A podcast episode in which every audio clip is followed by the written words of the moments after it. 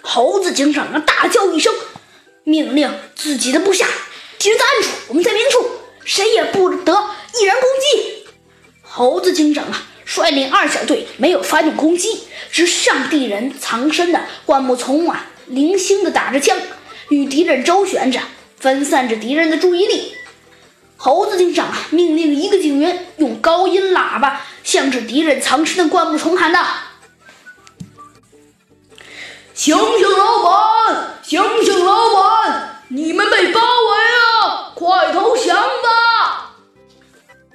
可是灌木丛里啊，又飞来了一枚子弹，也不知道是谁的枪法这么好，一下子一枪就把高音喇叭给打哑了。幸亏啊，有高音喇叭挡住了子弹，否则那名警员啊！就必死无疑了。伏在山前的几名警员呐，愤怒的一跃而起。想对着敌人的地盘啊发动强攻，哒哒哒！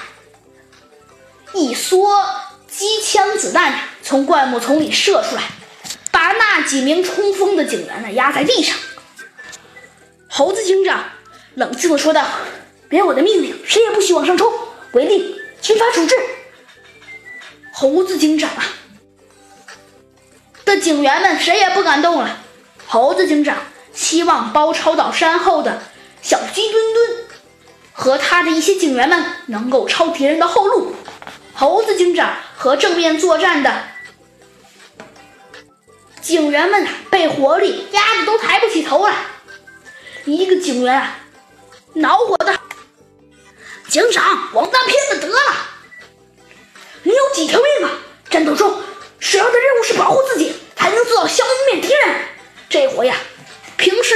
冷静而又温柔的猴子警长啊，实在是忍不住了。